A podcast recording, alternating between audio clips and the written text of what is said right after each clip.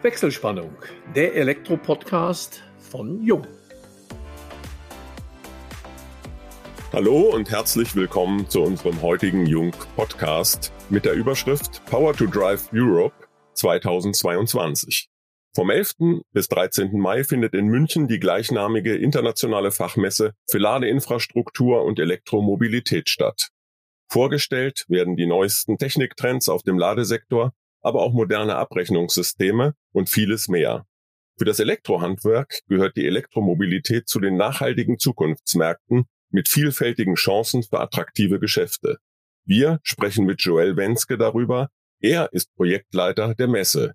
Wir, das sind Georg Pape, Leiter Kundenkommunikation und im Vertrieb Inland bei Jung und ich, Elmo Schwandke, über 30 Jahre in der Welt der Elektrotechnik als Journalist unterwegs. Herzlich willkommen, Joel. Herzlich willkommen, Georg, zu unserem heutigen Podcast. Schöne Grüße ins Sauerland. Joel, wir freuen uns, dass du heute unser Gast bist, denn das Thema, das eure Messe umtreibt, Elektromobilität, ist auch für das Elektrohandwerk, ich hatte es eingangs ja erwähnt, ein großer Zukunftsmarkt. Ist ja aktuell schon ein großer Markt, der sich stetig weiterentwickelt. Darüber würden wir gern mit dir sprechen. Hallo Elmo, hallo Georg. freue mich heute dabei zu sein. Vielen Dank auch von meiner Seite jetzt nochmal. Ich möchte dich, Joel, mal bitten, dich selber einmal unseren Zuhörerinnen und Zuhörern kurz vorzustellen und auch das Produkt Power to Drive Europe 22, sprich die Messehistorie. Wie ist es dazu gekommen? Was gibt es für Konzepte? Einfach mal eine Rundumvorstellung und dann wird sich noch einiges an Fragen auftun. Ich bin Projektleiter für die Power to Drive Europe, internationale Fachmesse für Ladeinfrastruktur und Elektromobilität. Wir finden in München unter anderem statt, einmal im Jahr. Wir sind eigentlich als Fachmesse nicht einzelstehend, sondern ja, wir sind ein ganzes Konstrukt von Themen. Ich sage immer, willkommen in der neuen Energiewelt und neuen Mobilitätswelt. Das trifft es, denke ich mal, so in der Kernbotschaft, was wir auch als Fokus und ausschließlich weltweit machen als Messeveranstalter. Ich persönlich bin jetzt seit zwei Jahren dabei bei Solar Promotion hier in Pforzheim Davor war ich schon in der Wissenschaft tätig, gerade in der Netzintegration, also gerade die Schnittstelle zwischen erneuerbare Energien, Stromversorgung und Ladeinfrastruktur, Elektromobilität. Hilft natürlich sehr, gerade bei diesem Thema, wenn es dann darum geht, das Ganze ineinander verzahnen, Stichwort Sektorkopplung. Und da sind wir eigentlich ein Stück weit auch bei der Historie tatsächlich von der Power to Drive. Power to Drive gibt's jetzt seit fünf Jahren in München dieses ganze Thema ist mit The Smarter E Europe entstanden. Und The Smarter E Europe ist eigentlich im Prinzip die Dachmarke von vier Fachmessen, die sich wirklich um das Thema neue Energiewelt, neue Mobilitätswelt beschäftigt und kommt schlussendlich aus der Intersolar, die jetzt vor 30 Jahren von meinem Chef Markus Elsässer gegründet wurde mit Solar Promotion aus der kleinen Stadt Pforzheim heraus, damals mit fünf Ausstellern, die Vision eben mit in der Weltwirtschaftskrise das Ganze nachhaltig, eine solare Energieversorgung auch zu machen, nach Freiburg. Dort haben wir noch die Kollegen aufgenommen von der FETM und dann weiter nach München und von München im Prinzip in die Welt. Mittlerweile sind wir auf vier Kontinenten unterwegs, haben weltweite Messen, Veranstaltungen, alles in dem Bereich eben erneuerbare Energien, Dezentralisierung und Digitalisierung. Ich kenne die ersten Veranstaltungen noch aus der Freiburger Zeit. Damals gab es ja noch die Außenpavillons auch. Das war alles noch sehr im kleinen Rahmen und bescheiden. Dann begann ja im Grunde auch der PV-Markt zu boomen. Die Messe hat eine gigantische, muss man ja sagen, Entwicklung vollzogen. Es hat natürlich auch die Krise der Solarbranche mit begleitet und ist davon mit erfasst worden. Heute scheint das ja mehr als überwunden, aber darauf kommen wir vielleicht noch. Aber ein ganz anderes Problem wird euch sicherlich die letzten zwei Jahre begleitet haben. Wir sind im dritten Jahr der Corona-Pandemie. Wie habt ihr diese Zeit erlebt, überlebt? Wie habt ihr es kompensiert? Und wie schaut ihr in die Zukunft aktuell in diesem Jahr? Ja, tatsächlich. Die Pandemie war natürlich für die gesamte Veranstaltungsbranche schwierig. Auch wir mussten unsere Veranstaltungen in Brasilien, in Mexiko, in Indien, in München absagen. 2020 haben das immer schon mit unseren Ausstellern stark frühzeitig kommuniziert, weil ihr könnt euch ja vorstellen, ihr wisst es selber, der Planungshorizont für so eine Veranstaltung ist natürlich immens. Da steckt sehr, sehr viel dahinter, vom Messebau bis zum Unternehmen selber, das dann etwas präsentieren möchte. Es war natürlich keine so leichte Zeit in der Richtung.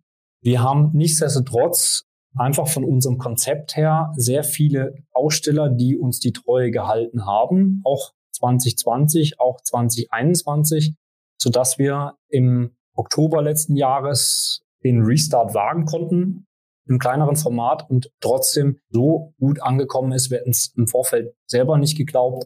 Wir hatten über 26.000 Besucher und trotz der Schwierigkeiten im Vorfeld hat sich einfach gezeigt, der Markt boomt.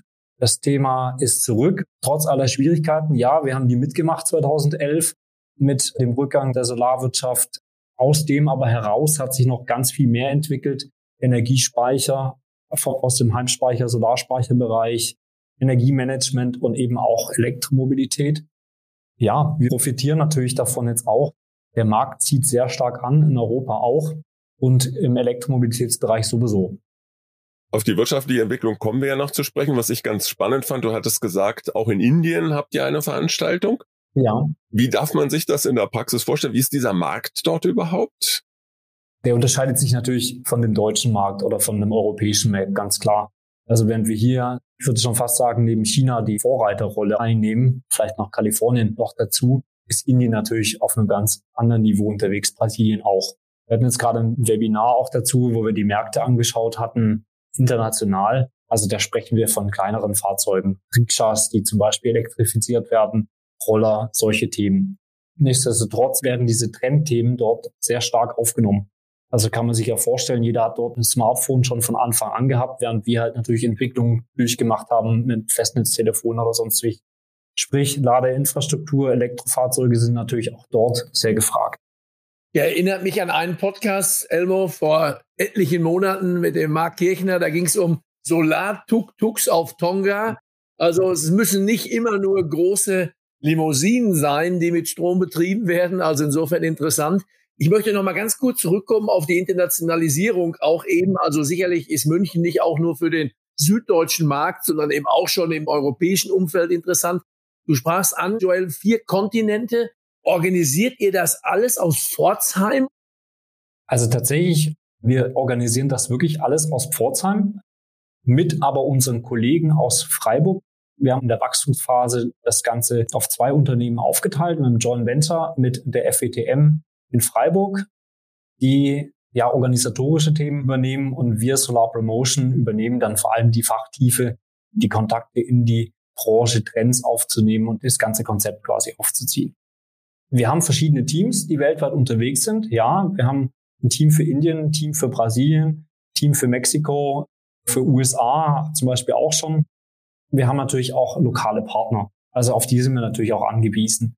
Und so ist es aber eigentlich ein sehr gängiges Konstrukt, weil wir natürlich Trends auch frühzeitig sehen und auch spielen. Beispiel jetzt eben Indien, auch Brasilien, wo jetzt Elektromobilität vielleicht erst kommt wir sehen uns auch immer als Teil der Branche, um die Themen auch voranzutreiben, dass wir diese Themen dort aufnehmen, vielleicht erstmal als eine Sonderschau zeigen, zeigen, wo geht der Trend hin, wo gibt es Potenziale und auch den Firmen so auch eine Möglichkeit geben, in den Markt einzusteigen. München ist tatsächlich die größte Veranstaltung für uns nach wie vor mit vielen, vielen Fachbesuchern aus der ganzen Welt. Normalerweise sind es zwölf Hallen, dieses Jahr auch wieder mit über 50.000 Besuchern. 2019 waren es, glaube ich, über 160 Länder, die dann dort vertreten sind. Und dort wird sich natürlich stark informiert, ausgetauscht. Ich nehme es jetzt als Beispiel Ladeinfrastruktur. Italien, starke Wachstum letztes Jahr im Bereich E-Mobilität. Es gibt viele Firmen, die jetzt vielleicht dort schon produzieren. Ladeinfrastrukturhersteller gibt es mittlerweile immer mehr, die auch spezialisieren sich und die vielleicht dann aber sehen, okay, in Deutschland ist der Markt größer, ich möchte da einsteigen oder nach Brasilien. Und das sehen wir natürlich als Wachstumschance für Installateure, für das Elektrohandwerk, die schlussendlich von diesem ganzen Thema, also Photovoltaik, Speicher und E-Mobilität stark profitieren. Ich will mal von den internationalen Märkten dann wieder sehr stark auf den nationalen Markt kommen und auch in der Beziehung dann auf die kommende Fachmesse. Welche sind dort eure großen Trendthemen? Gibt es so Schlüsselbegriffe, wo ihr sagt, das bewegt die gesamte Branche, das wird diskutiert und das hat Zukunft? Es gibt natürlich viele Trendthemen, zum Beispiel die THG-Quote, also das Thema, dass ich mit einem Elektrofahrzeug jetzt auch noch Geld verdienen kann, indem ich meine Emissionsrechte an eine Firma abtrete. Das kann ich meistens über einen Vermittler machen und darüber knapp 250 bis 400 Euro pro Jahr verdienen. Werden wir demnächst tatsächlich auch einen eigenen Podcast zu machen mit Mobility House. Wir haben natürlich das Thema Vehicle to Grid, sehr großes Thema auch mit, also bidirektionales Laden. Thema Netzstabilität spielt damit rein für Energieversorger, aber auch vielleicht für Leistungsspitzen Unternehmen.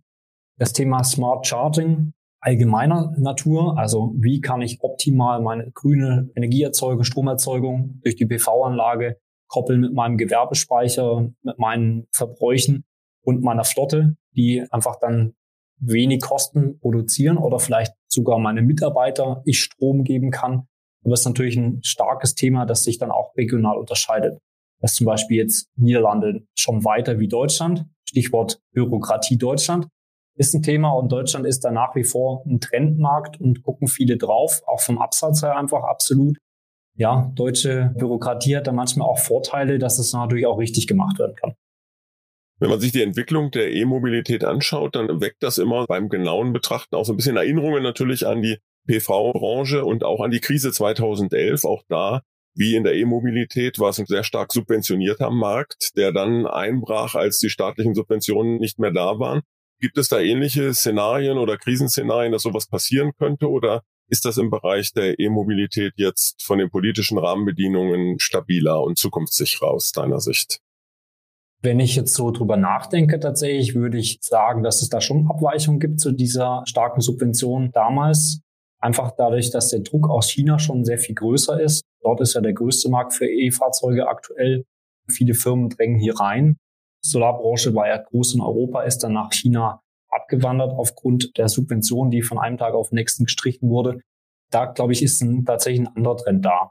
Und auch wenn ich jetzt aktuelle Studien sehe, von Fraunhofer kam, glaube ich, derzeit gerade eine raus, aber auch von der Bundeswehr-Universität in München, wo einfach gerade gezeigt wird, wie zukunftsträchtig die effizientere E-Mobilität einfach ist.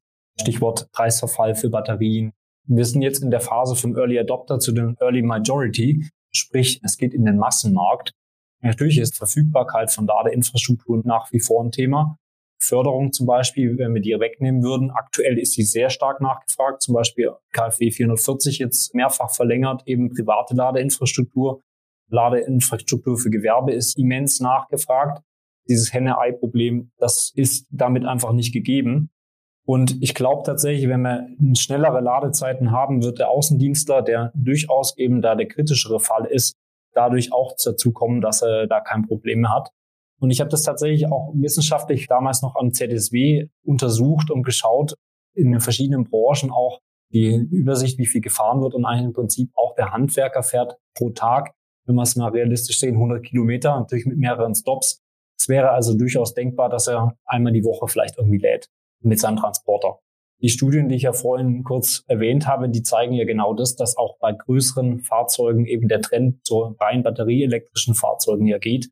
Die Effizienz ist da und der Nutzen auch. Der Preis geht stark runter, auch ohne Subventionen dann vielleicht, also ohne Staatsbonus. Preisparität wird sogar schon in zwei, drei Jahren erreicht sein nach verschiedenen Quellen. Spätestens dann ist es ja der Anschaffungspreis genauso hoch wie beim Benziner, beim Verbrenner und dann nachher, das wissen wir auch schon, Service und Haltungskosten sind geringer heutzutage und damit eigentlich jeglicher Vorteil gegeben. Ich will aber, Joel, noch einmal zurück Fachmessen. Du hast eben erzählt, ihr habt eure Power to Drive schon im Herbst. Wir sind ja als Branche oder allgemein die Veranstaltungsbranche, wir spielen da ja als Hersteller von Elektroinstallationssystemen ja auch eine Rolle. In den letzten zwei Jahren quasi auf keiner Messe gewesen. Ihr wart jetzt schon im Herbst 2021. Wie hat die Messe stattgefunden und wie glaubst du, führt ihr eure Messe im Mai durch? Wir hatten strategisch mit unseren Ausstellern zusammen eben den Zeitpunkt gewählt im Herbst als Restart. Normalerweise sind wir immer im Frühjahr, nachdem wir die Messe auch schon verschoben hatten, 2021. Und wir finden ja immer als Vierfachmessen statt. Also sprich, wir hatten natürlich die Intersolar, dann die Electrical Energy Storage, die EM Power für Energiemanagement und die Power to Drive alle zusammen. Und wir sind kleiner stattgefunden. Wir waren schlussendlich fünf Hallen. Trotzdem waren über 90 Länder vertreten, trotz Corona. Wir hatten 26.000 Besucher.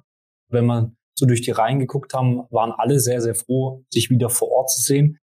weil wir natürlich auch die Erfahrung gemacht haben in den letzten zwei Jahren, es gab sehr viel Digitales. Viele haben das auch ausprobiert, auch Aussteller, auch andere Wettbewerber, wir auch.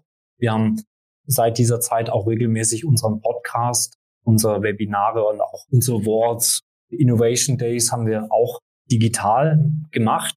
Aber schlussendlich hat sich gezeigt, eine Live-Messe kann nicht in der Richtung ersetzt werden. Die Wirtschaft braucht das, diese Vernetzung und das ist auch einfach dieses Erleben von Produkten macht einfach die Geschäftsanbahnung erst möglich und ist dann einfach ein erfolgreiches Miteinander. Deswegen, wir haben es so erlebt. Wir hatten natürlich Restriktionen. Wir haben, denke ich, auch wie viele andere, die auch stattgefunden haben, mit einem sehr guten Hygienekonzept und entsprechenden Maßnahmen darauf reagiert. Das Ganze ist als Business-Plattform auch gut umgesetzt worden und die Erfahrung hat jetzt auch gezeigt, äh, auch, auch von anderen Messen, dass das durchaus kein Pandemietreiber ist, sondern dass die Leute sich da auch dran halten und trotzdem eine sehr gute Live-Veranstaltung stattfinden kann. Denkst du, dass im Mai schon Lockerungen auch stattfinden werden für Besucher und Aussteller? Definitiv. Wir sind ja in München, in Bayern und hier war jetzt über die ganze letzte Corona-Welle ja auch Messen möglich. Der Trend geht stark zur Lockerung, so wie wir das jetzt gerade sehen. Das heißt, wir wollen, wir können, die ganze Branche möchte, dass wir stattfinden und wir werden vor Ort stattfinden können. Wir sind über 95 Prozent schon belegt. Wir erwarten wieder 50.000 Besucher. Der Markt boomt immens in Europa. Die Wartezeiten sind groß. Das Handwerk, ja, alle, die jetzt wahrscheinlich gerade zuhören, wissen, wie das Geschäft gerade ist und wie es brummt. Von dem her geht es jetzt eigentlich eher darum, die richtigen neuen Geschäftspartner zu finden, um vielleicht seine Kunden bedienen zu können und die nicht zu lange warten zu lassen. Ihr habt flankierend auch noch ein digitales Format, The Smarter E-Podcast, etabliert. Was verbirgt sich dahinter? Welche Inhalte und welches Konzept?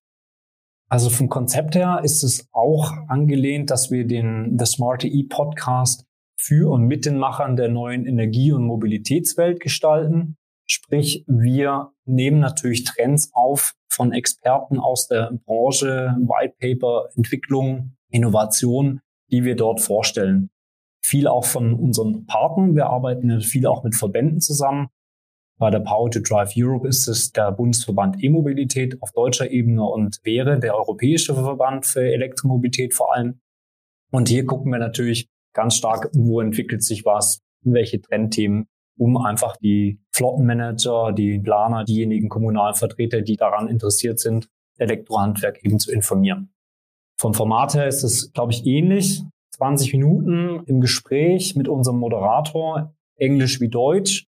Und wir haben das so datiert, dass wir einmal die Woche eben einen Podcast launchen.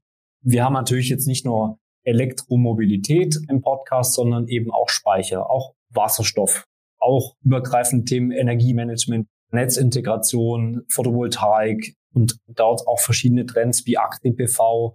Bestes Beispiel auch das Thema Vehicle Integrated PV nennt sich das Ganze. Also ich bringe auch hier die Sektoren zusammen und sage Energieerzeugung im Auto oder zum Beispiel auch das Stichwort Solarcarport. Pflicht, was jetzt ja zum Beispiel in Baden-Württemberg gilt seit diesem Jahr. Also Solar über der Parkfläche muss jetzt ja installiert werden. Solche Themen greifen wir auf. Du sprachst eben noch kurz das Thema Wasserstoff an. Wie ist deine persönliche Meinung? Wird sich Wasserstoff im normalen Personenkraftfahrzeug durchsetzen oder ist es doch eher vielleicht dem Schwerlastverkehr vorbehalten? Also wenn man sich jetzt die Zahlen anguckt, dann sind wir ja irgendwie bei über 300.000 Elektrofahrzeugen, also batterieelektrische Fahrzeuge, die jetzt zugelassen worden sind letztes Jahr. Und im Wasserstoffbereich waren das 400. Da sieht man vielleicht schon mal die Größenordnung und ganz persönlich glaube ich da, dass die Effizienz der batterieelektrischen Fahrzeuge einfach im Vordergrund steht und dafür haben sich ja auch nicht nur die Verbände ausgesprochen, sondern alle Hersteller durchweg, die jetzt batterieelektrische PKWs sowieso auf den Markt bringen, deutlich mehr jetzt in den letzten zwei Jahren. Und ich glaube sogar tatsächlich auch im Schwerlastbereich, eben die genannte Studie vom Fraunhofer zeigt das, glaube ich, auch nochmal auf, ist es so, dass wir auch dort die batterieelektrischen Fahrzeuge sehen werden. Also klar, Brennstoffzelle braucht ja sowieso auch eine Batterie, aber wir haben ja auch noch irgendwelche Nebengeschäfte. Wenn man dann zum Beispiel einen Hümer fragt, die sagen, wir können natürlich die Batterie dann auch als Stehzeug, wenn der Trailer dort steht, das zum Beispiel auch noch nutzen. Ich glaube, Wasserstoff ist wichtig. Es wird auch in bestimmten Bereichen weiter benötigt werden. Vielleicht auch bei Langstrecke und Schwerlast durchaus vielleicht eine Rolle spielen. Aber wir dürfen nicht vergessen, Wasserstoff ist auch extrem wichtig für saisonale Speicherung, für die Umwandlung von Energieüberschüssen aus Windkraft, aus Photovoltaik, die wir jetzt sehr stark ausbauen. Also EU Green Deal oder auch die neue Regierung, die ja das auch jetzt stärker vorantreibt. Durchaus wichtig, um einfach die Energieversorgung zu versichern. Du sagtest, dass ihr im Podcast mit Experten verschiedenen Themen diskutiert. Und gleiches veranstaltet ihr letztendlich auch auf der Messe. Messen sind ja immer ein Spiegelbild der technischen Standards der Gegenwart, aber viel mehr noch eine Projektionsfläche für die Entwicklungen in der Zukunft, für die Zukunft selbst. Wie schätzt du E-Mobilität in zehn Jahren ein? Wo stehen wir dann dort? Welche Entwicklungen siehst du, beziehungsweise welche Erfahrungen hast du auch in deinen Gesprächen mit Experten gemacht? Also in zehn Jahren wäre jetzt 2032, wenn ich jetzt gerade nochmal von einem EU Green Deal ausgehen würde, die ja sagen, 2035 Null Emissionen bei Fahrzeugen im ganzen Verkehrssektor, dann würde das heißen, wir haben jetzt hier den sogenannten Phase-out, also das Ende des Verbrennungsmotors in Sicht. Ich glaube tatsächlich, dass da auch nochmal nachjustiert werden wird. Viele Firmen drängen ja da auch schon drin früher. Wir sehen den Trend ja zum Beispiel auch in Norwegen, die ja schon über 50 Prozent Anteil haben in Elektromobilität. Ich glaube, dass wir hier sehen werden, dass der Markt extrem zunehmen wird. Natürlich haben wir Einschränkungen. Der Fahrzeugdurchsatz am Markt ist jetzt einfach alle acht Jahre, glaube ich, dass ein Fahrzeug erneuert wird. Das heißt, wir haben da ein paar Restriktionen drin, aber mit entsprechenden Randbedingungen, Stichwort Benzinpreis, Dieselpreis steigt zum Beispiel, wird es einfach attraktiver umzusteigen. Und das wird man natürlich dann umso schneller machen, um irgendwelche vielleicht Prämien noch mitzunehmen oder irgendwelche weiteren Benefits. Ich selber wohne in Stuttgart, weil ich nicht mehr nach Stuttgart reinfahren kann zum Beispiel. Oder in sonstige Umweltzonen. Vielleicht ist es auch einfach bequemer. Ich muss nicht mehr an die Tankstelle fahren, sondern ich kann bei meinem Arbeitgeber einfach laden und kriege das noch als Goodie on top zu meinem Dienstwagen oder sonstige Themen. Also ich glaube, das ist ein Potpourri an Maßnahmen, aber ich glaube, dass wir in zehn Jahren schon eine sehr starke Durchdringung haben werden. Ja, ich glaube, Joel, dass wir sogar in fünf Jahren, ich bin familiär bedingt öfters in Norwegen unterwegs. Meine jüngste Tochter ist da ausgesiedelt mit ihrer Familie. Also da gebe ich dir recht, da ist mehr als jedes zweite Auto schon elektrisch. Und ich glaube, in fünf Jahren sind wir da auch schon ein ganzes Stück weiter. Wir sind vor allen Dingen schon ein ganzes Stück weiter in unserem Podcast. Kaum haben wir angefangen, schon geht er wieder zu Ende. Wollen aber die Rubrik Privates, Hobbys nicht aussparen und ja, gib uns doch am Ende noch mal einen kleinen Ausblick. Was machst du in der Zeit, wo es keine Messen gibt, wo alles vorbereitet ist, sprich in deiner Freizeit? Laufen ist eigentlich ein sehr gutes Stichwort tatsächlich. Vor allem, wenn man sich vorstellt, so drei Tage Messe, mal knapp 30 Kilometer locker gemacht. Also wir sind da natürlich hinter den Kulissen und auch vor den Kulissen sehr viel unterwegs. Das tue ich tatsächlich auch gerne in der Freizeit. Vor allem spiele ich aber Volleyball auch in Stuttgart und Bouldern. Das heißt so eine Mischung aus Teamsport. Bin da Abwehrchef, Libero, für die, die sich auskennen im Volleyball. Und individuellen Bereich bin ich dann am Bouldern unterwegs, liebe da auch die Herausforderung und kann damit vielleicht sogar schon für die Messe vorsorgen. das heißt also Mannschaftssport, wenn man beruflich ziemlich eingespannt ist und das bist du, trotzdem möglich. Also man verpasst das ein oder andere ganz klar, aber gleichzeitig, das macht natürlich sehr viel Spaß, auch als Team. Schlussendlich, man ist fürs Team da und man kämpft zusammen und das ist toll gleichzeitig eben auch auf der anderen Seite das individuelle Weiterkommen ist natürlich auch einfach toll. Toll, da erstmal vielen, vielen Dank, dass du dir die Zeit genommen hast. Wie wir finden, ein extrem interessantes Gespräch. In dem Sinne schalten wir, liebe Zuhörerinnen und Zuhörer, für heute unsere Wechselspannung frei. Wir hoffen, es hat euch Spaß gemacht und freuen uns wie immer über eine Weiterempfehlung. Solltet ihr Fragen haben, beantworten wir die euch gerne unter kundencenter.jung.de. Schon jetzt freuen wir uns auf euch beim nächsten Wechselspannungstalk, dem Jung Elektro Podcast.